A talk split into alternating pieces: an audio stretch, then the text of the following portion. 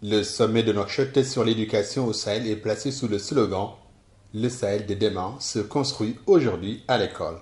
La rencontre réunit des premiers ministres et chefs d'État des cinq pays du G5 Sahel, dont le président nigérian Mohamed Bazoum, qui croit en la possibilité de promouvoir les systèmes éducatifs au Sahel, même dans le contexte d'insécurité qui règne actuellement dans la région.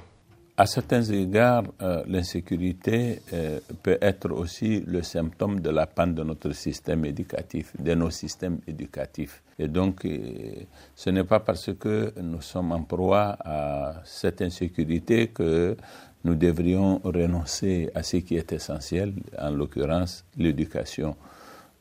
malgré nos problèmes, nous nous retrouvons sur l'essentiel pour marcher ensemble et nous donner la main dans la promotion de nos systèmes éducatifs. Mais pour promouvoir l'éducation, les pays du Sahel doivent impérativement développer le capital humain, ajoute-t-il. C'est une des plus grandes faiblesses de nos économies, la faiblesse du capital humain. La première ressource euh, dans l'économie d'un pays, en tout cas qui en est euh, la condition sine qua non, c'est euh, l'éducation. Le président Bazoum invite donc les gouvernements d'Israël à harmoniser leurs stratégies et politiques relatives à l'éducation.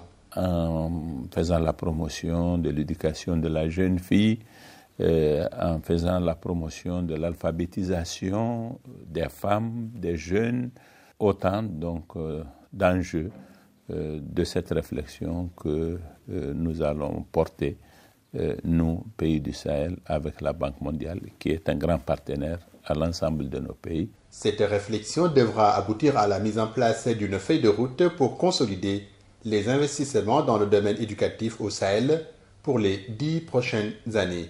Mais d'ici là, le président mauritanien Mohamed Oudoucher El Razouani appelle à la mise en place d'une alliance de l'éducation au Sahel et à la création d'un institut du Sahel pour les sciences de l'éducation et l'innovation pédagogique dont les locaux pourraient être logés à Nouakchott.